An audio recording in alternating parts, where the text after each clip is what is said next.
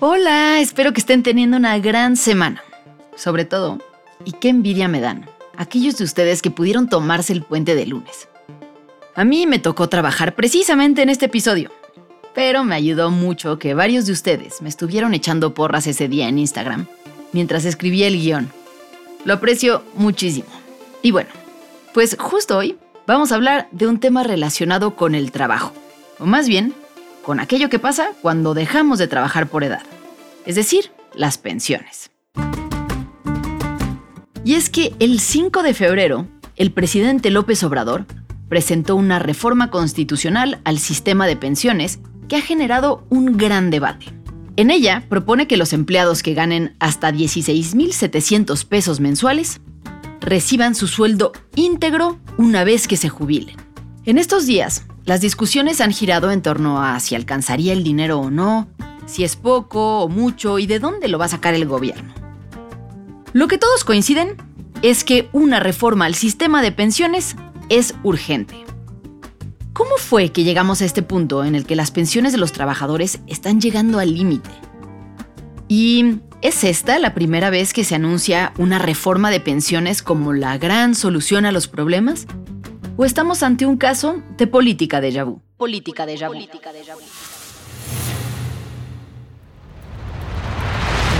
Pueblo de México. Protesto guardar y hacer guardar la constitución política y las leyes que de ella emanen. Y si así no lo hicieren, que la nación me lo demande. Yo soy Fernanda Caso y este es un episodio de Política de Vu para N Podcast. Recuerda darle clic al botón de seguir para enterarte cuando salga un nuevo episodio y no olvides seguirnos en redes sociales.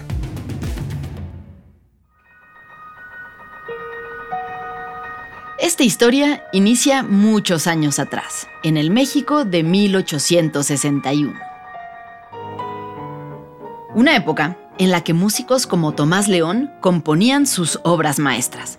De Europa llegaban modernos trajes de encaje para las señoras de clase alta, mientras que artistas como José María Velasco pintaban magníficos paisajes mexicanos.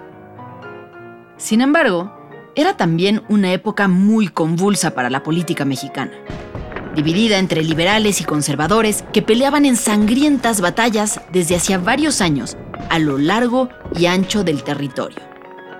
Bueno, y por si las cosas no estuvieran ya suficientemente agitadas, ese mismo año llegaba en barco a Veracruz desde Europa un personaje cuyas ideas detonarían la chispa de otra revolución ideológica el socialismo.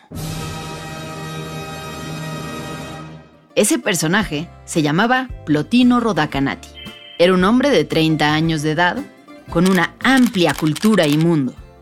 Bueno para hablar, para escribir y para convencer. Plotino Rodacanati nació en Atenas, Grecia, en 1828. Quedó huérfano de padre cuando aún era pequeño y su madre lo llevó a vivir a Austria, donde creció e inició su formación como médico. En los siguientes años viajó a Hungría, Alemania y Francia. En esos años pudo presenciar de cerca el surgimiento de las ideas socialistas y anarquistas. Había leído tantos textos como se publicaban sobre el tema, y hablaba siete idiomas, entre ellos perfecto español. Este peculiar joven de Atenas pronto se estableció en la Ciudad de México. Las ideas socialistas ya se conocían en ciertos círculos, pero fue él quien se dispuso a diseminarlas entre obreros y campesinos. Escribió cientos de textos y se dedicó a poner las ideas en práctica. Y entre las ideas que Rodacanati pregonaba estaba la necesidad de un sistema que apoyara a los más necesitados, sin importar las clases sociales. Pronto sus enseñanzas empezaron a rendir frutos, a través de los famosos fondos mutualistas. Durante la década de 1870 se propagó la creación de fondos mutualistas. Se trataba básicamente de cajas de ahorro, asociaciones de obreros a las que cada uno hacía aportaciones para que, si alguno caía enfermo o ya no podía trabajar por su edad, se le diera el dinero que necesitara para vivir.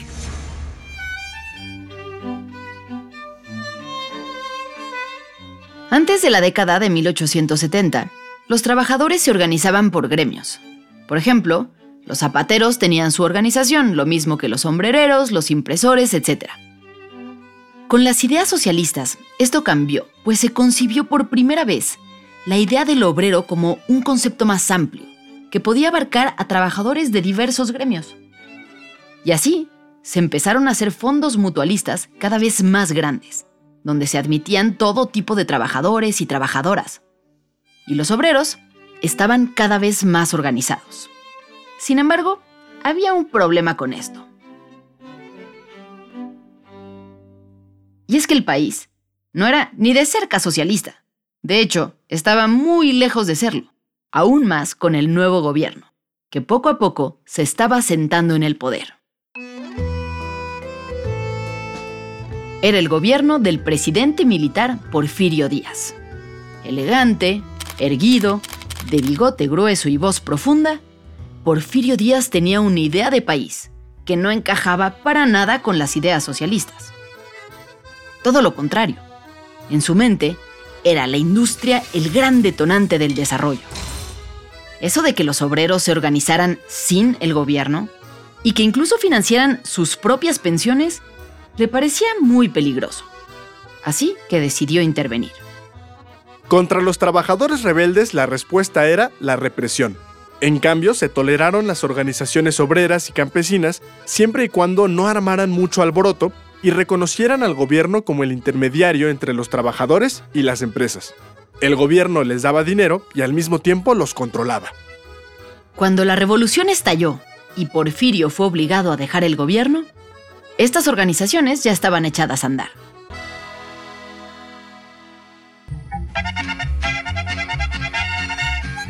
Al terminar la guerra, la Constitución de 1917 recogió las demandas de los trabajadores.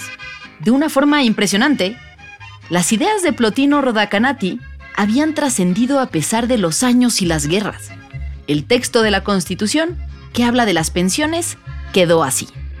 Se consideran de utilidad social el establecimiento de cajas de seguros populares, de invalidez, de vida, de accidentes y de otro con fines análogos, por lo cual el gobierno deberá fomentar la organización de instituciones de esta índole para infundir e inculcar la previsión popular. Este texto planteaba un cambio profundo de paradigma. Durante todo el siglo previo, eran las organizaciones obreras las que veían por sus intereses con dinero de los propios integrantes.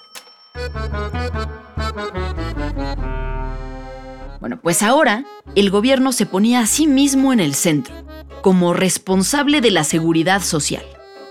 Al menos en papel, porque en la realidad no fue así. Las leyes no se aplicaron. La mayoría de los trabajadores que llegaban a la vejez quedaban desamparados y a su suerte. Y esta y otras injusticias laborales eran motivo de levantamientos constantes en todo el país. Cada año había más protestas.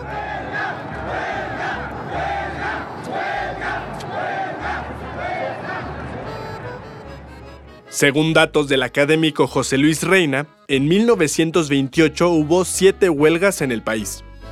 Años después, en 1934, hubo más de 200 huelgas. Y para 1936, las huelgas en México ya se contaban por cientos. En total, ese año hubo 674 huelgas. La situación era claramente insostenible. Imagínense el reto que era para un presidente gobernar, cuando había 674 huelgas en un solo año. Bueno, pues más o menos ese era el escenario cuando en 1940 Manuel Ávila Camacho llegó al poder. Camacho era un militar de origen poblano que tenía una idea muy clara de lo que el país necesitaba. Y eso, en pocas palabras, era orden. Así que, al poco tiempo de llegar al gobierno, anunció un Instituto Nacional de Seguridad Social, que atendería, entre otras cosas, el asunto de las pensiones. En su discurso, triunfante, decía lo siguiente. Debemos asumir desde luego el propósito que yo desplegaré con todas mis fuerzas de que un día próximo las leyes de seguridad social protejan a todos los mexicanos en las horas de la adversidad, en la orfandad, en la viudez de las mujeres, en la vejez, para sustituir este régimen secular que por la pobreza de la nación hemos tenido que vivir. Y con ese mensaje se iniciaron los trabajos para la creación del IMSS. La idea del modelo que se planteaba era el siguiente. Los trabajadores, el gobierno y las empresas harían aportaciones a este instituto. Con ese dinero se haría una gran bolsa de dinero. Mientras más generaciones de trabajadores pasaran, la bolsa sería más grande. Así, cuando a alguno le tocara jubilarse, habría dinero suficiente para sostenerlo en sus años de vejez. Además, como la población crecía cada año, el dinero que ingresara sería siempre mayor que el dinero que saliera.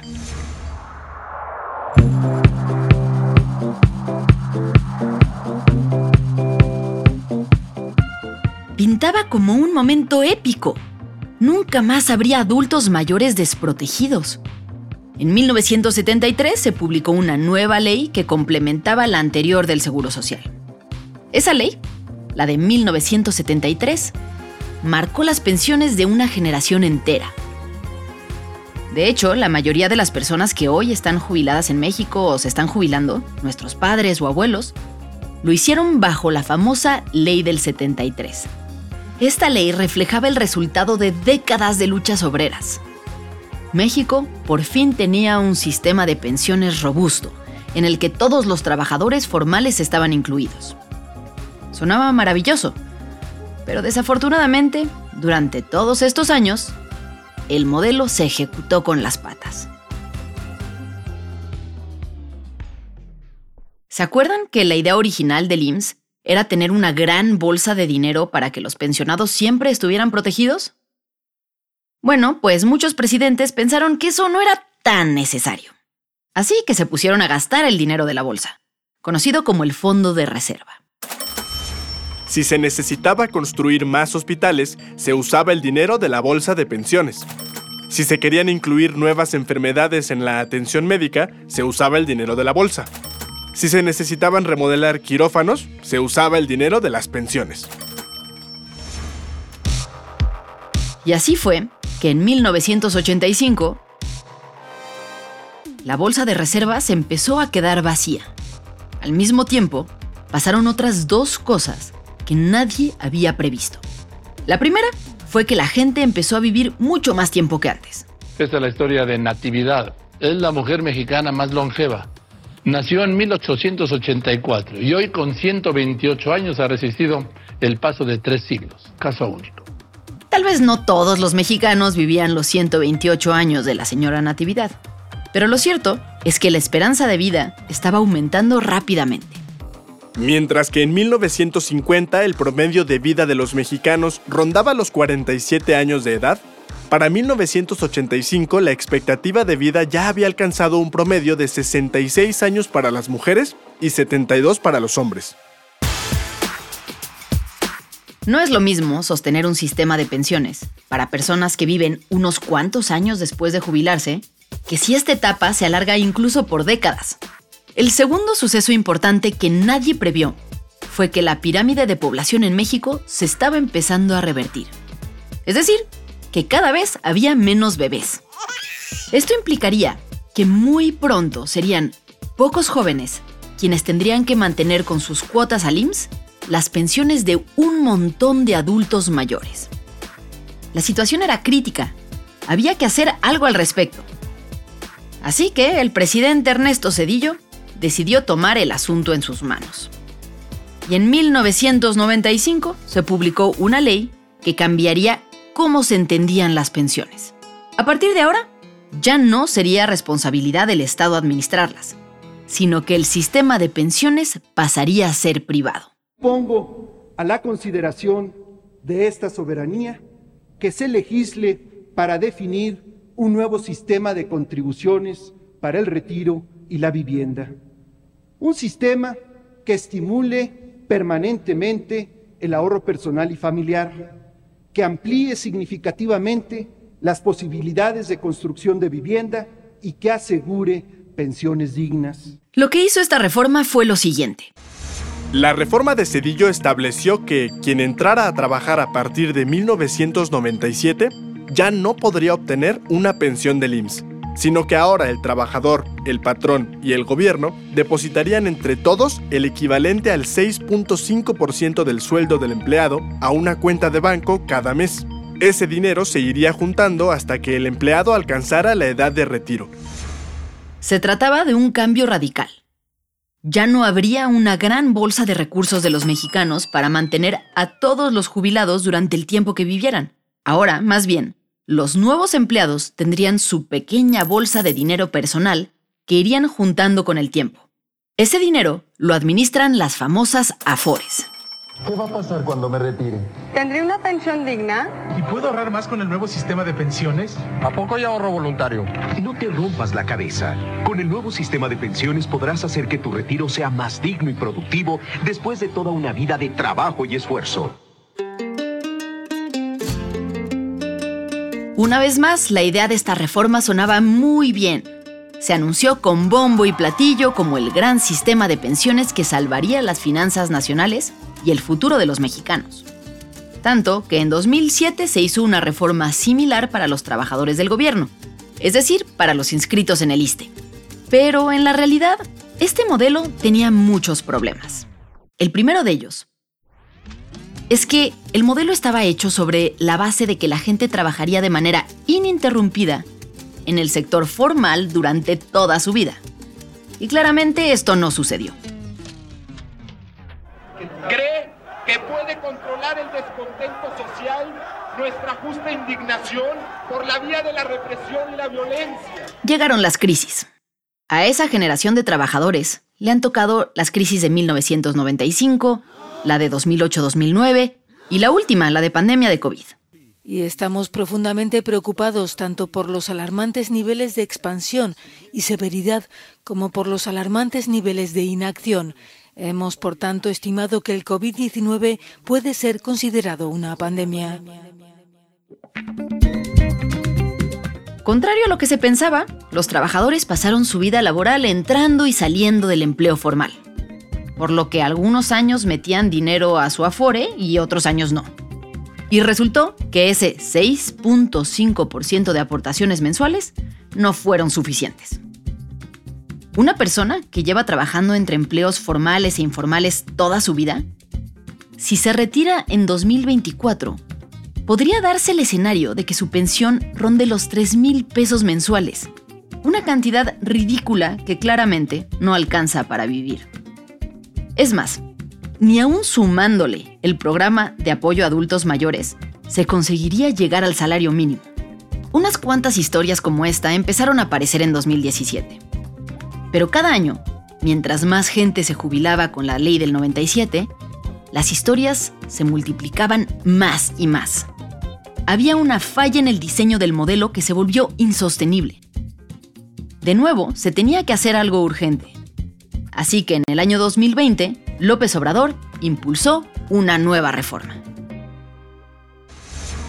En esta reforma se planteaba que a partir de 2023, durante unos años, el monto destinado para el retiro fuera del 15% del salario de las personas, más del doble de lo que se había establecido en tiempos de Cedillo.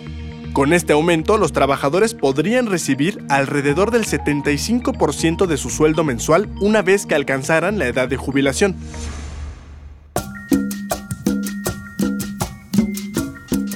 Además, se establecían ciertos mínimos para no dejar a los empleados de menores ingresos tan desamparados. Esta reforma se vendió como la gran solución que el país necesitaba. La fórmula está en acabar con la corrupción y con los privilegios en el gobierno. De esa manera vamos a ahorrar y nos va a alcanzar, entre otras cosas, para aumentar la pensión a los adultos mayores en el país al doble. Sin embargo, en estos años nos hemos dado cuenta que tampoco esa reforma fue suficiente para garantizar un retiro digno. Mucho menos para las personas que se retiran antes de que el aumento al 15% del ahorro pueda hacer efecto en sus cuentas. ¿Qué va a pasar con ellos? ¿Estaremos frente a una generación de pensionados viviendo en pobreza?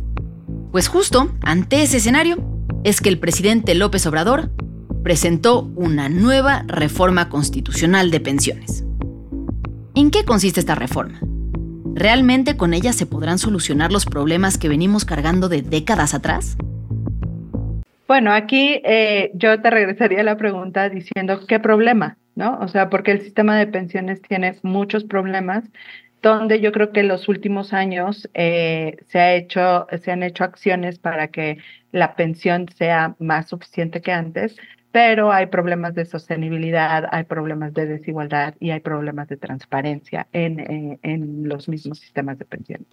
Están escuchando a la doctora Alejandra Macías. Ella es directora ejecutiva del Centro de Investigación Económica y Presupuestaria y le agradezco mucho estar aquí con nosotros. Nos dices que hay una serie de problemas y que están los problemas, bueno, del que hablábamos más en este episodio, que es justamente que la gente reciba una, un ingreso mínimo una vez que se pensione. Pero hay otros. ¿Esos otros problemas en qué consisten? Debo empezar con decirte que el gasto en pensiones representa el 22% del gasto, o sea, de nuestro presupuesto total como país. Eso ya debería llamar la atención, ¿no? Aquí el, la pregunta eh, importante es, ¿y quién paga estas pensiones? ¿no? Y me van a decir, bueno, el gobierno federal, efectivamente, es el gobierno federal, el 92% de, de, de este gasto que les mencionaba, que son 2 billones de pesos para pensiones, eh, lo hace el gobierno federal, el resto es a través de eh, las cuotas, ¿no? Del ahorro de los trabajadores, pero más importante señalar que estos recursos del gobierno pues vienen de todos y cada uno de nosotros, ¿no? De los que pagamos impuesto a través de ISR, IVA, IEPS, etcétera. Entonces, la preocupación es de dónde va a salir más dinero para pagar pensiones. Si tenemos descubiertos eh, derechos como la educación, como la salud, como la seguridad, eh, entonces, eso es lo que nos preocupa a nosotros, porque no hay espacio fiscal para asignarle más recursos a pensiones. Y creo que lo que se había hecho con la reforma de 2020 y la pensión universal, estábamos bien.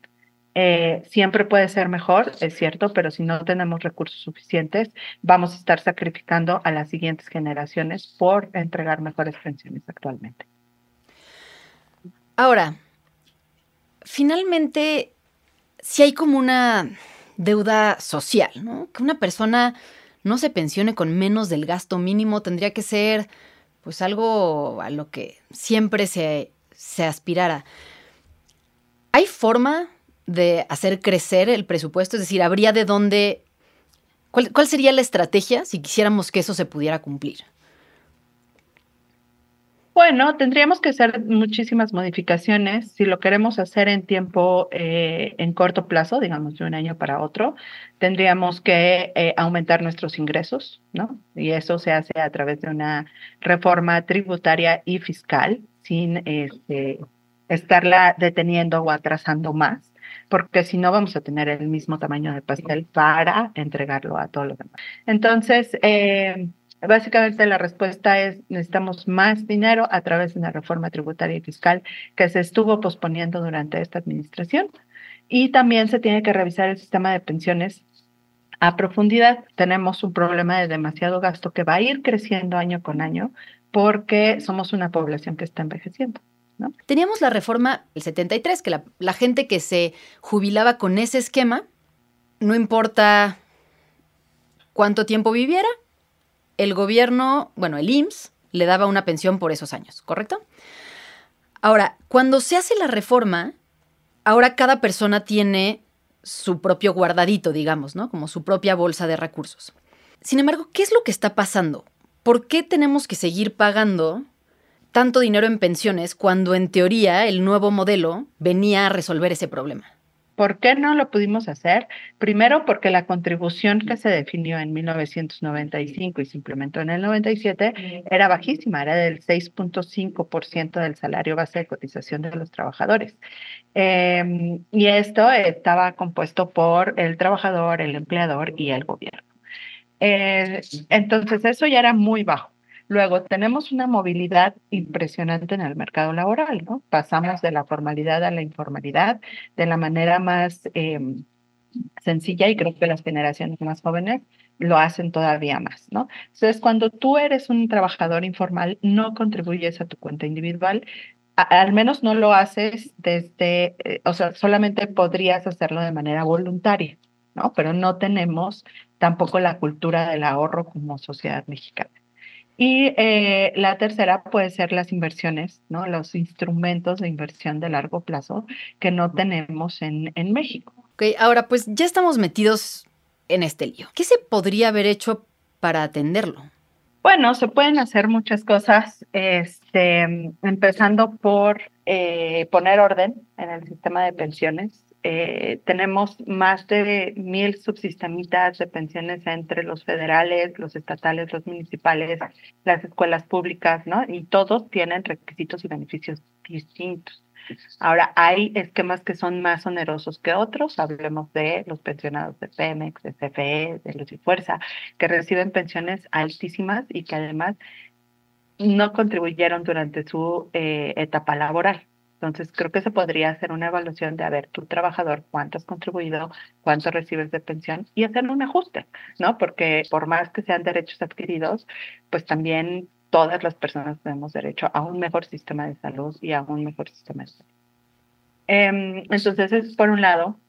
Y para poner orden, habría que eh, tener rectoría, un instituto de pensiones, una institución, algo que ponga eh, lineamientos, ¿no? De cuáles eh, los requisitos y beneficios dentro de un marco, un esquema y hacer evaluaciones actuariales, ¿no? De cuál sería el pasivo contingente y cómo lo vas a pagar, cuáles son tus fuentes de financiamiento para pagar esos, eh, esos pasivos laborales.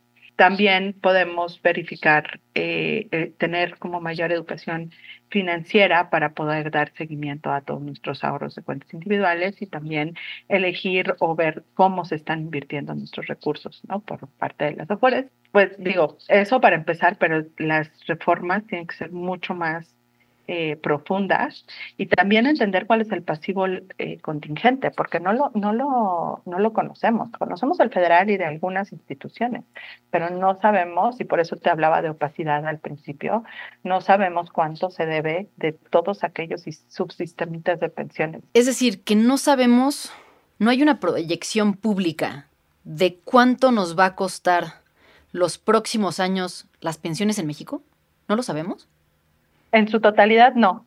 Hay proyecciones y hay este, estudios actuariales con este, eh, el cálculo de este pasivo contingente de Pemex, de CFE, de IMSS, de ISTE, pero no sabemos de los demás ni siquiera sabemos cuántos subsistemas hay, ni cómo se están pagando, ni demás, ¿no? Entonces, esto pues nos mete en, un problema que en algún momento vamos a tener que enfrentar.